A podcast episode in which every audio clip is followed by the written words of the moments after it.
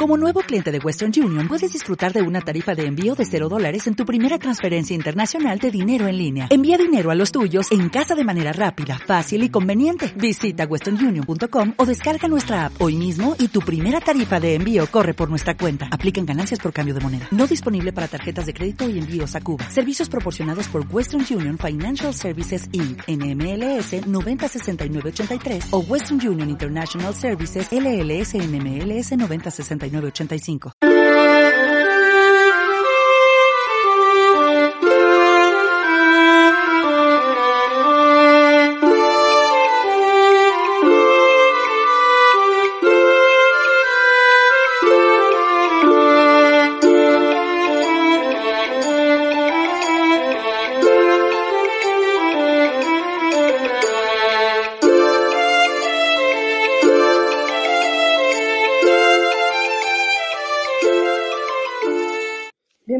985. a Fantasía en el Aire, el podcast de Diana Valentín, alias Artemis. Soy profesora de Lengua y Literatura Castellanas en un instituto de la provincia de Valencia. Me chifla la fantasía en la literatura, el cine, la pintura o cualquier otra manifestación artística. Prueba de ello son mis tres dragones, Reins, el devastador, y sus dos hijos, Risky, el sensato, y Risco, el juguetón. En el capítulo de hoy te hablaré de Circe, la segunda novela de Madeleine Miller. Sin más dilación, empecemos. La autora. Madeleine Miller nació en Boston en 1978, aunque se crió en Nueva York y Filadelfia. Es licenciada en Filología Clásica y profesora de bachillerato. También ha estudiado arte dramático en Yale. Su primera novela, La canción de Aquiles, es un gran éxito y Circe es uno de los libros más vendidos del New York Times desde su publicación. ¿Qué premios ha obtenido Madeleine Miller? Pues gracias a esta última novela que reseñamos hoy en nuestro podcast, Fantasía en el Aire, ha ganado, a través de Circe, el premio Goodreads del 2018 a la mejor novela de fantasía. Tan solo he leído Circe, tengo pendiente la primera novela, pero si es igual de buena, Creo que Madeleine Miller es candidata a ser una de las grandes escritoras de fantasía de nuestro siglo XXI, en mi modesta opinión, evidentemente.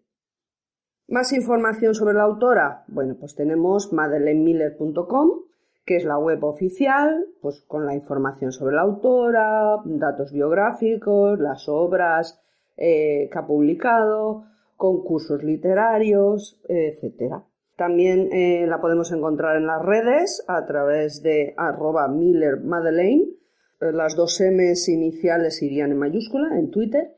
Y también en Twitter tenemos arroba de novelas todo en minúscula, que es la editorial o la web oficial de las obras publicadas.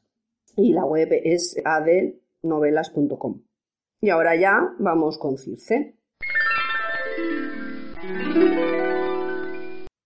La obra. Ficha técnica.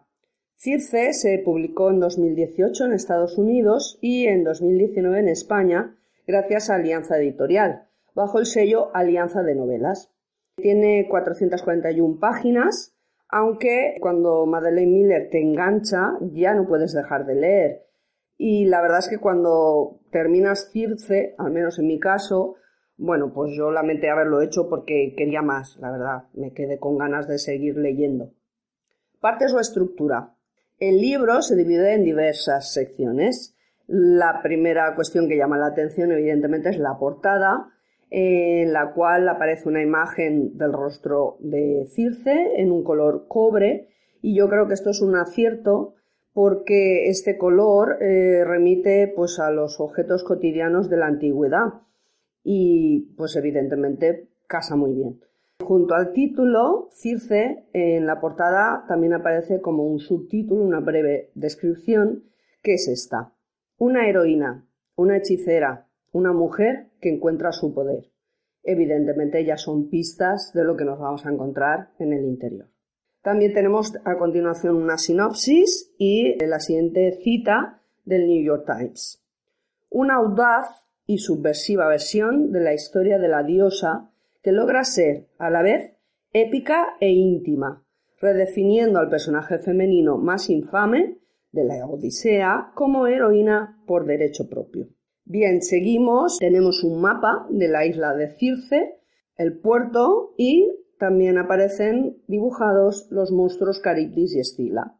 Y ya en la parte final tenemos un listado de personajes con todos los personajes que aparecen en la novela y que veremos más adelante están basados en las fuentes clásicas. Y ya en los últimos eh, apartados del libro tenemos una breve descripción biográfica y breve comentario sobre las obras de la autora, Madeleine Miller, y ya finalmente mm, comentarios, críticas favorables de periódicos, de revistas tan prestigiosos como por ejemplo The Washington Post o la revista People. Bien, ahora vamos a ver los aspectos más destacados de Circe. Retelling. Esta novela es un retelling. Y dirás, Diana, ¿esto qué es? Bueno, pues un retelling es una obra que narra una historia conocida por todos, ya sea un mito, un cuento de hadas, pero desde una perspectiva diferente, actualizada. En este caso, Madeleine Miller aporta un enfoque feminista y además muy cotidiano. Confieso que esta última cuestión me chocó al comenzar la novela, pues yo me esperaba una visión más épica, más tradicional. Eh, ¿Por qué digo esto? Bueno, pues porque, por ejemplo, Circe mm, nos habla ya desde el principio de sus tíos, sus tías, sus hermanos, sus hermanas. Además, en su isla limpia la casa, hace la comida, pasea por la playa. Es decir, se comporta como una persona real, no como una diosa omnipotente. El narrador. Esta cercanía viene reforzada por el tipo de narrador. Frente a la omnisciencia de los poemas homéricos, la Ilíada, la Odisea, Madeleine Miller escoge la primera persona protagonista. ¿Por qué? Pues porque lo que le interesa es dar la visión de esta diosa menor, reflejar sus problemas con familiares y extraños y ver cómo los resuelve a lo largo de los siglos. En este sentido, ahora podemos ver cómo empieza la novela a través de la primera recitación. Vamos a ello. Cuando nací no había palabra para lo que yo era. Me llamaron ninfa, suponiendo que sería como mi madre, mis tías y mis primas, las últimas de las diosas menores. Nuestros poderes eran tan modestos que apenas nos garantizaban la eternidad. Hablábamos con los peces y alimentábamos a las flores, extraíamos agua de las nubes y sal de las olas. Esa palabra, ninfa, marcaba el alcance y la envergadura de nuestros futuros. En nuestra lengua no solo significa diosa, sino también novia. Mi madre era una de ellas, una náyade, guardiana de manantiales y ríos. Llamó la atención de mi padre cuando éste vino a visitar los aposentos de su padre, Océano.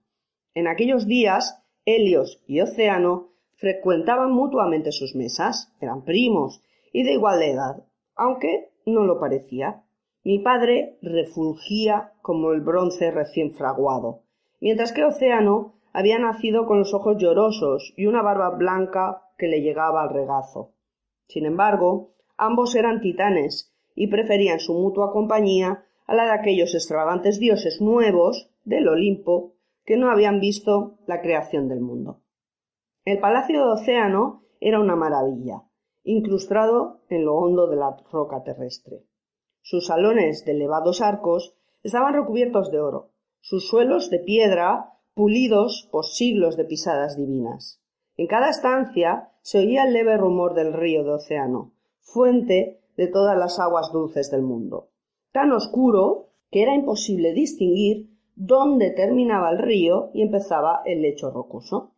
En sus orillas crecían hierba y flores de un gris suave, y también los innúmeros hijos de océano, náyades, ninfas y dioses de los ríos, esbeltos y relucientes como nutrias, riendo con sus rostros esplendorosos en la penumbra, se pasaban copas de oro entre sí y luchaban en amorosos juegos, y en medio de ellos, eclipsando toda aquella nívea belleza, se sentaba mi madre.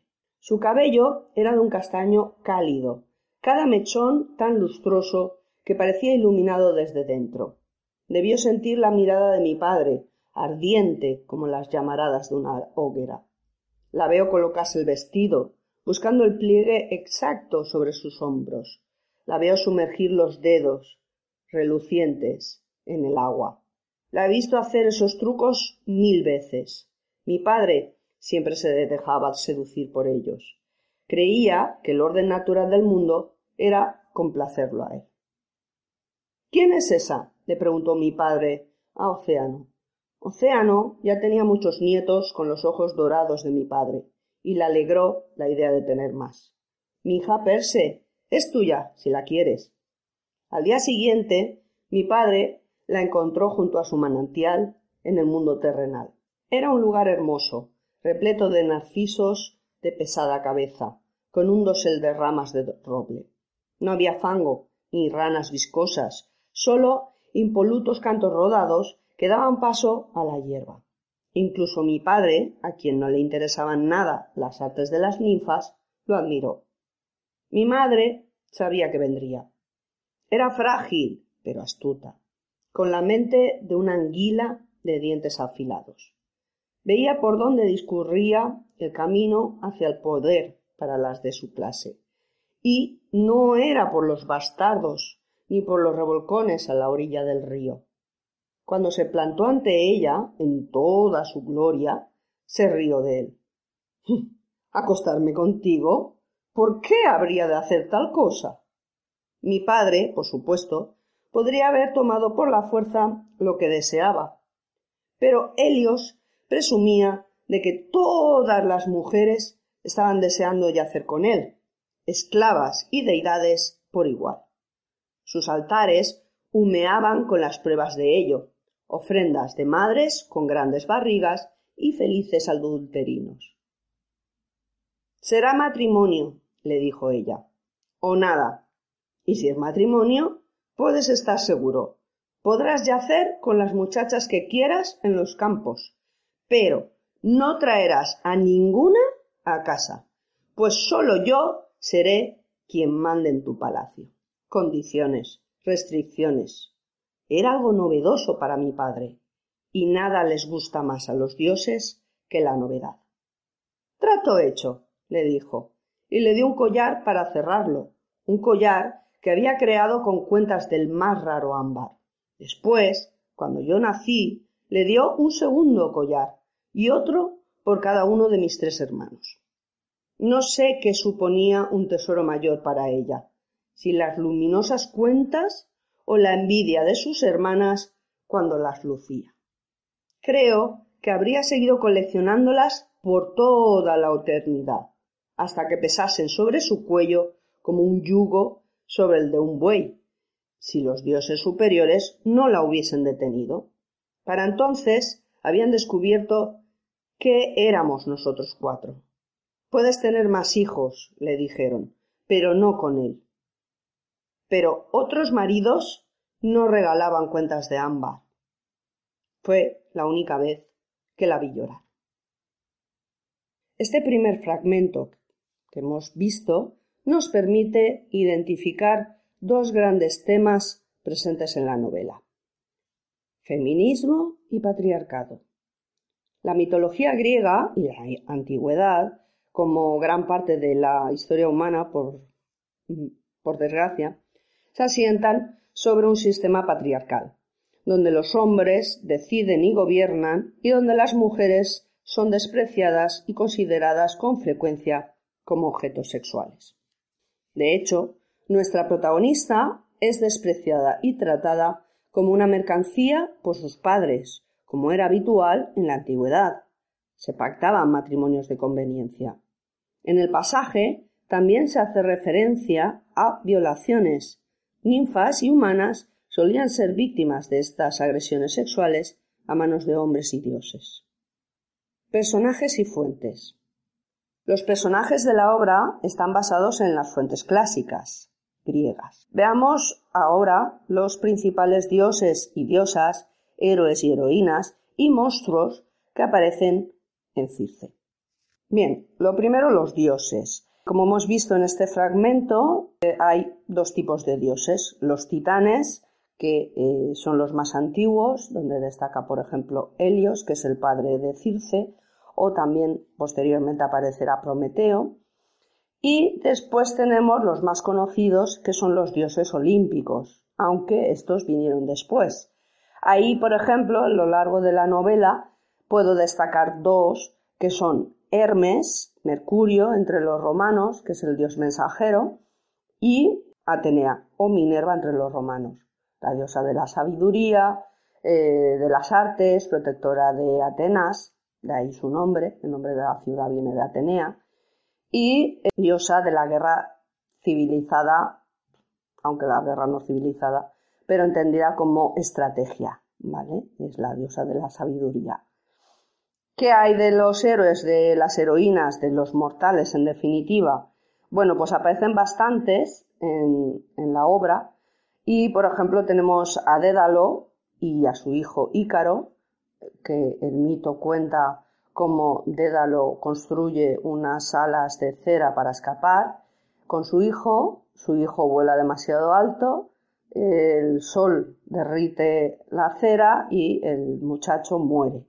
Ese sería el mito antiguo, por ejemplo. También destaca Odiseo, es decir, Ulises, que es el protagonista de la Odisea, también aparece en la Ilíada, las dos son las obras de Homero, y yo he crecido leyendo a Homero y me encanta, es uno de los héroes que siempre he admirado más, porque es un héroe de astucia, utiliza tretas, argucias, es decir, su inteligencia para salir de los apuros, por ejemplo, cuando se mofa de Polifemo, bueno, el episodio, no sé si sabes o conoces el episodio en que están en su isla y lo duermen porque Polifemo se los comía a él, bueno, a sus hombres y estaban encerrados en su cueva. Finalmente lo duermen con el vino, le clava una estaca en el ojo, lo ciega en el único ojo que tenía y cuando ya se despide y se ve libre de él, bueno, antes le había dicho que se llamaba Nadie y entonces eh, Polifemo, mm, digamos, airado, grita a sus hermanos eh, que nadie le ha cegado. Entonces es una burla, También, por ejemplo, Odiseo es el que eh, ideó el caballo de Troya en la Ilíada, que es como los griegos, tras diez años de guerra, consiguen acceder a Troya, romper las murallas. Bueno, traspasar las murallas y, vencer a los troyanos recomiendo una miniserie de dos capítulos, La Odisea, de 1997, sobre Ulises, sobre Odiseo entre los griegos. Está protagonizada por Armand Assant, perdonad si no lo pronuncio bien, Isabela Rossellini hace de Atenea y Greta Scacchi hace de Penélope. Y la vi hace muchos años y me gusta mucho, está muy bien. Refleja muy bien eh, las aventuras o parte de las aventuras de la Odisea.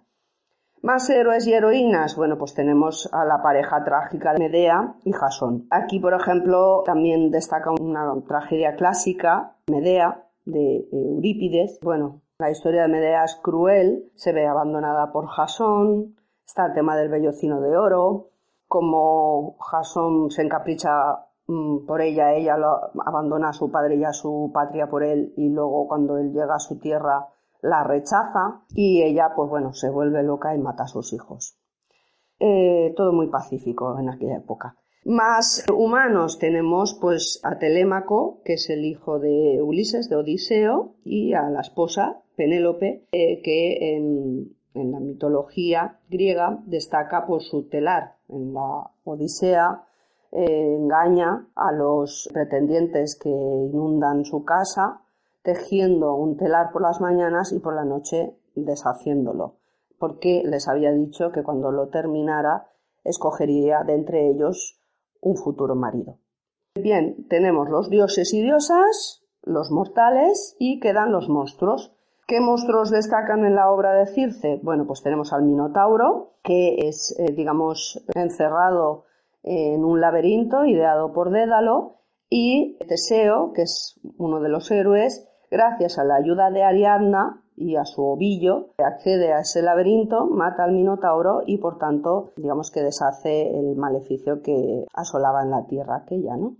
Más monstruos, pues tenemos a Scylla y a Charybdis, de nuevo aparecen estos monstruos en, Homero, y eh, también en la metamorfosis de Ovidio se habla de la transformación de mujer hermosa inicialmente a monstruo en el caso de Estila. Me leí hace poco la Metamorfosis porque siempre, bueno, me había dado la sensación de que a lo mejor sería una lectura más ardua, pero me sorprendió y la recomiendo encarecidamente a quien le guste la mitología porque está muy bien escrita y, engancha mucho, porque hay muchos personajes que son transformados, en eso se basa, eh, monstruos y demás, como por ejemplo Aracne, que de ahí viene lo de araña, no cuento más, y lo, recomiendo.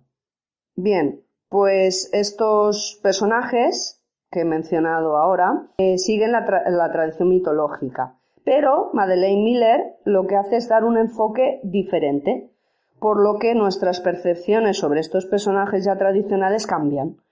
Pues, eh, por ejemplo, en el caso de Atenea y de Odiseo, de Ulises, que ya he mencionado siempre han sido mis favoritos dentro de la mitología grecorromana, pues sí que tuve un poco conflicto interior, por decirlo de alguna manera, porque mm, en, digamos, mm, en el 80 o 90%, Madeleine Miller sigue ese parámetro tradicional, clásico, pero cambia cosas. Y entonces era como, mm, me has tocado a Atenea y a Ulises, no, por Dios, eh, que son mis personajes favoritos, no les des esa vuelta de tuerca. Lo que pasa es que, claro, cuando ya sigues leyendo y tal, pues dices, ostras, es que es un acierto, realmente. ¿Vale? O sea que ahí está la, la, la gracia, ¿no? Y es que esta perspectiva es eh, en realidad la de Circe, Recuerda que la obra está narrada por la protagonista. Circe es una desclasada, es decir, su familia, los titanes, la desprecian o como mucho la toleran, pero no llegan a amarla, ni siquiera su hermano Eetes, con quien tiene más eh, afinidad. ¿Y por qué? Veamos. En un momento dado, su hermana, Pasífae, le recrimina su amabilidad y candidez, su falta de crueldad su debilidad. Del mismo modo, Circe es una diosa menor, eh, apenas tiene poderes y su voz parece casi humana. Esta humanidad de Circe se ve en el siguiente pasaje donde Prometeo es castigado por los dioses por haber dado el fuego a los hombres, que es otro de los mitos clásicos. Vamos a verlo. Las heridas de los dioses se curan con rapidez, pero la furia conocía bien su oficio y era más rápida. Descargó golpe tras golpe, hasta que el cuero del látigo quedó empapado. Yo sabía que los dioses sangraban, pero nunca había visto sangrar a ninguno. Era uno de los titanes de mayor tamaño, y las gotas que le emanaban eran doradas y embadornaban su espalda con una belleza terrible. La furia seguía azotando con el látigo. Pasaron horas, quizá días, pero ni siquiera los dioses pueden contemplar un tormento eterno. La sangre y la agonía comenzaron a producir tedio. Los dioses se acordaban de sus comodidades, de los banquetes que les esperaban para su solaz, de los suaves lechos cubiertos de mantos de púrpura, preparados para envolver sus miembros. Uno tras otro fueron saliendo y, tras un último golpe, la furia marchó tras ellos, pues se merecía un banquete después de tanto trabajo. La venda se había caído de los ojos de mi tío. Tenía los párpados cerrados y la barbilla hundida en el pecho. De la espalda le colgaban jirones dorados. Había oído a mis tíos contar que Zeus le había dado la oportunidad de arrodillarse ante él y pedirle perdón, él se había negado. Me quedé allí sola. El aroma del licor inundaba el aire, espeso como la miel. Por sus piernas aún se dibujaban riachuelos de sangre fundida. Sentí mi pulso latir por las venas. ¿Sabía que yo estaba allí? Me acerqué a él con cautela. Su pecho se alzaba y caía con un jadeo ronco y suave. ¿Mi señor Prometeo? Mi voz sonó débil en la sala retumbante. Dirigió la cabeza hacia mí. Sus ojos, una vez abiertos, eran bellos, grandes, oscuros y de largas pestañas. Sus mejillas eran suaves y no tenía barba, aunque había algo en él que lo hacía tan antiguo como mi abuelo. Puedo traerte néctar, le dije. Te lo agradecería, dijo, posando sus ojos en los míos. Su voz resonaba como la madera envejecida. Era la primera vez que la oía. No había gritado ni una vez durante todo el tormento. Me volví. Mi respiración fue haciéndose más rápida según atravesaba los pasillos que conducían al salón de banquetes, repleto de las risas de los dioses.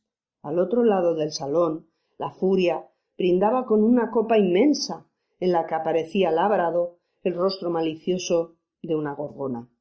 No había prohibido que nadie se dirigiera a Prometeo, pero eso no significaba nada. Su cometido era la ofensa. Imaginé entonces su voz infernal aullando mi nombre. Me imaginé los grilletes tintineando en mis muñecas y el golpe del látigo atravesando el aire. Pero mi mente no podía imaginar más. Nunca había sentido un latigazo. No sabía de qué color era mi sangre. Eran tales mis temblores que tuve que sostener la copa con las dos manos. ¿Qué podía decir si alguien me detenía? Por suerte, la tranquilidad reinaba en los pasillos según avanzaba por ellos. Prometeo seguía en silencio en el gran salón, encadenado. Sus ojos estaban de nuevo cerrados y sus heridas brillaban a la luz de las antorchas. Dudé. No estoy dormido, dijo. ¿Te importaría levantar la copa hasta mí? Me ruboricé. Era evidente que no podía sujetarla. Me acerqué a él, tanto que sentí el calor que emanaba de sus hombros. El suelo estaba mojado con la sangre que había perdido. Levanté la copa hasta sus labios y bebió. Observé cómo su garganta se movía suavemente. Su piel era hermosa, del color de una cáscara de nuez pulida. Olía como el musgo verde humedecido por la lluvia. Eres una de las hijas de Helios, ¿no es así? me preguntó cuando terminó de beber. Yo di un paso atrás. Sí. La pregunta me dolió. Si hubiera sido una hija normal, no hubiera tenido que preguntarlo. Sería magnífica y brillaría con una belleza heredada directamente de la de mi padre. Gracias por ser tan amable. No sabía si había sido amable. Tenía la sensación de que no sabía nada. Él hablaba con cuidado, casi con indecisión, aunque su traición hubiera mostrado tanta insolencia. Mi mente se debatía por la contradicción. Una acción osada y una actitud osada no son lo mismo. ¿Tienes hambre? pregunté. ¿Puedo traerte algo de comida? No creo que vuelva a tener hambre jamás. No sonaba lastimero, como hubiera resultado en labios de un mortal. Los dioses comemos igual que dormimos, porque son dos de los grandes placeres que depara la vida, no porque tengamos que hacerlo. Un día podemos decidir no obedecer a nuestros estómagos, si tenemos la resolución y la fuerza necesarias. No me cabía la menor duda de que Prometeo las tenía. Después de tantas horas postrada a los pies de mi padre, había aprendido a detectar la fortaleza allá donde se encontrara. Algunos de mis tíos poseían un aroma más endeble que los lechos en los que se recostaban, pero mi abuelo Océano tenía una fragancia profunda como el lodo de un río, y mi padre olía como la ardiente llamarada que surge de un fuego que devora un leño recién puesto. El penetrante olor a musgo de Prometeo llenaba toda la sala. Miré la copa vacía y me armé de valor. Has ayudado a los mortales, dije, y por eso te han castigado. Así es. ¿Me podrías decir cómo son los mortales? Era una pregunta infantil, pero él asintió con gravedad. La respuesta no es sencilla. Cada uno de ellos es distinto. Lo único que comparten es el hecho de la muerte. ¿Conoces esta palabra? La conozco, pero no sé qué significa. Ningún Dios puede saber qué significa. Los cuerpos de los mortales se deterioran y terminan enterrados. Sus almas se convierten en un humo frío y escapan volando hacia el inframundo, donde ni comen, ni beben, ni pueden sentir calor. Todo lo que intentan asir se les cae de las manos. Sentí un escalofrío recorrer mi piel. ¿Y cómo lo soportan? Lo mejor que pueden. El brillo de las antorchas comenzaba a desvanecerse y las sombras empezaban a envolvernos como agua oscura. ¿Es verdad que te negaste a pedir perdón y que no te apresaron, sino que le confesaste abiertamente a Zeus lo que habías hecho? Sí. ¿Por qué? me miró fijamente a los ojos. Quizá puedas responderme tú a esa pregunta. ¿Qué podría llevar a un dios a hacer algo semejante? No pude contestar. Me parecía una locura provocar castigo divino, pero no podía decírselo, no cuando estaba pisando su sangre. No todos los dioses son necesariamente iguales, añadió. ¿Qué podía replicar? No lo sé. Se oyó un grito lejano por el pasillo. Tienes que marcharte. Alecto no quiere dejarme mucho tiempo solo. Su crueldad crece tan rápido como la mala hierba, y habrá que cortarla en cualquier momento. Sus palabras me resultaron extrañas, porque era a él a quien iban a cortar, pero me gustaron, como si contuvieran un secreto, algo que por fuera parecía una piedra, pero que contenía una semilla en su interior. Me voy entonces, le dije. ¿Estarás bien? Lo suficiente, respondió. ¿Cómo te llamas? Circe. Como ves, Circe no encaja entre los suyos. Por eso debe buscar su lugar así como desarrollar su poder. Y los encontrará en la isla de Ea y a través de la hechicería basada en la herbología. Sin embargo, a nivel social, Circe está siempre por debajo de los dioses olímpicos y los titanes, y ligeramente por encima de los mortales. La soledad.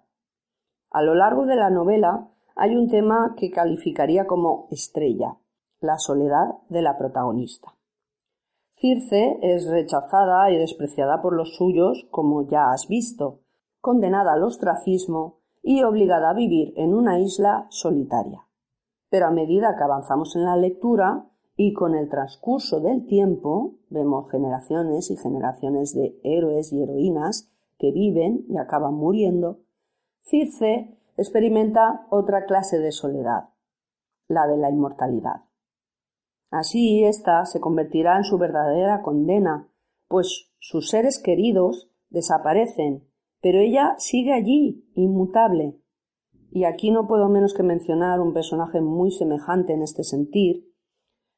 Perdona mi francés, sorry, soy de inglés más que de French. A ver cómo me sale. Luis de Point du Lac, el protagonista de Entrevista con el vampiro de Anne Rice de 1976. Aunque Luis es un personaje más atormentado, Circe comparte con él otro sentimiento que la atenaza, la culpa. Comete un error, no voy a decir cuál es, ¿vale? No quiero destripar nada, eh, un error del cual se arrepentirá durante siglos y tratará de solventarlo en más de una ocasión. Una cualidad de nuevo muy humana, ¿no crees? Lenguaje y estilo.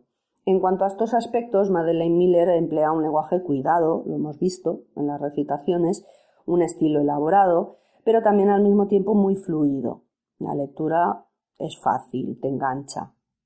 Sí he de decir, sin embargo, que al principio echaba en falta más diálogos, pues con ellos podemos ver a los personajes mostrarse tal y como son. Siempre me ha gustado más los diálogos por eso. Sin embargo, al final todo cuadra, pues como ya hemos visto, la novela está narrada en primera persona y los hechos son analizados por la propia protagonista.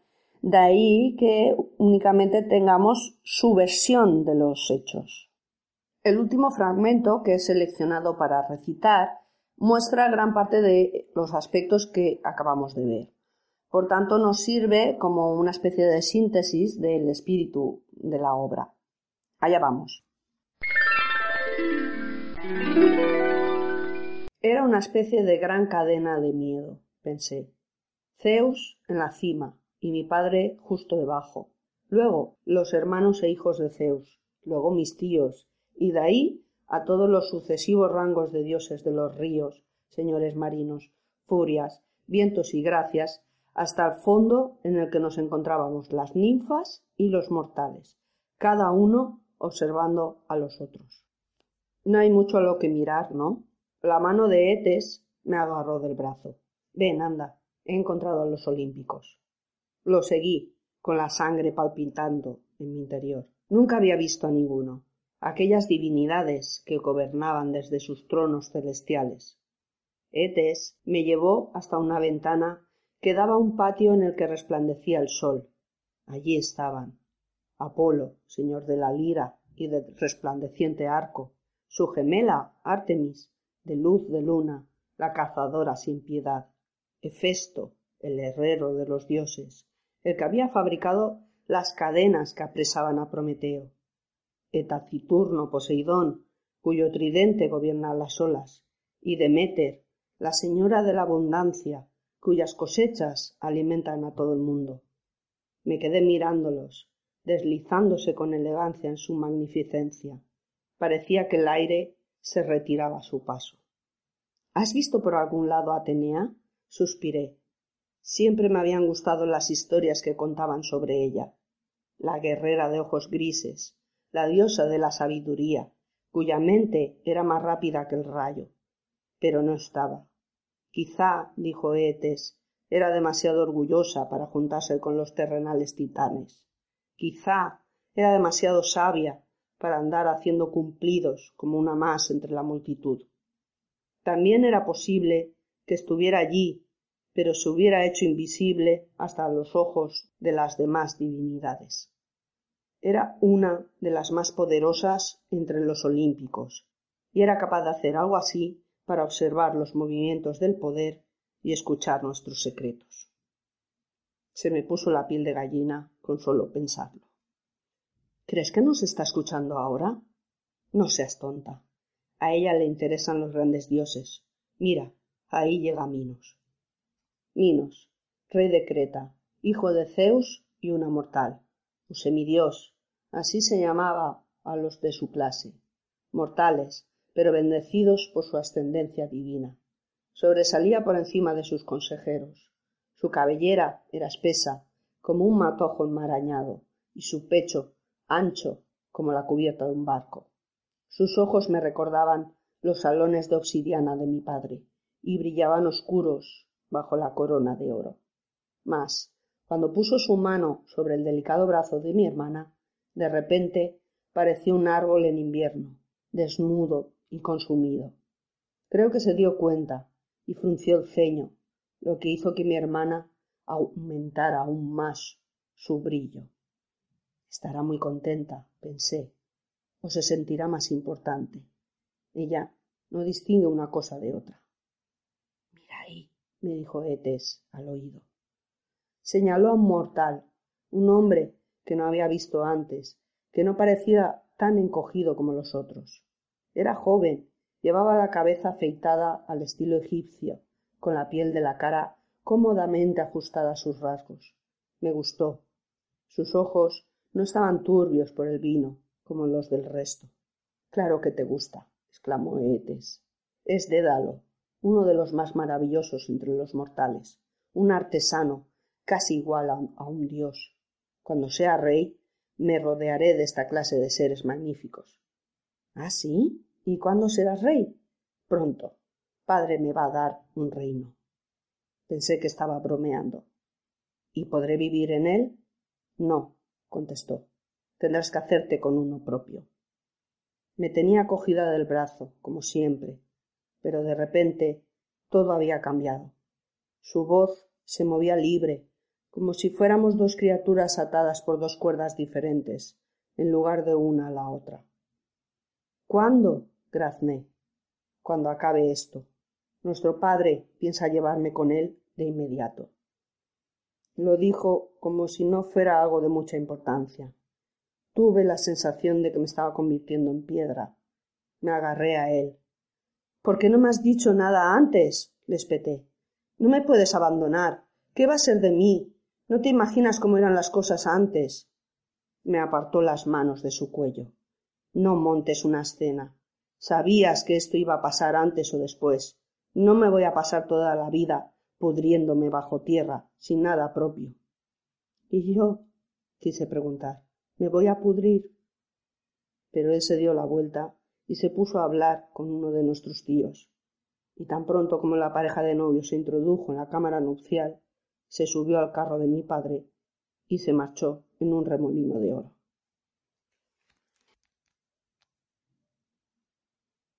¿Recomendarías esta lectura? Puedes estar preguntándome. Definitivamente sí. No solo por lo bien escrita que está, porque me encanta la mitología griega, ya he dicho que he crecido con ella, pues mi padre era profesor de latín y de griego en un instituto, sino también por la frescura y por la visión femenina y feminista que impregnan sus páginas. Y hasta aquí el programa de hoy dedicado a Circe de Madeleine Miller. Espero que te haya gustado. Recuerda que puedes dejar tu valoración o cualquier corrección en los comentarios. Todas las aportaciones serán bienvenidas. Soy Diana Valentín, alias Artemis, y nos vemos en el próximo podcast de Fantasía en el Aire. Hasta entonces.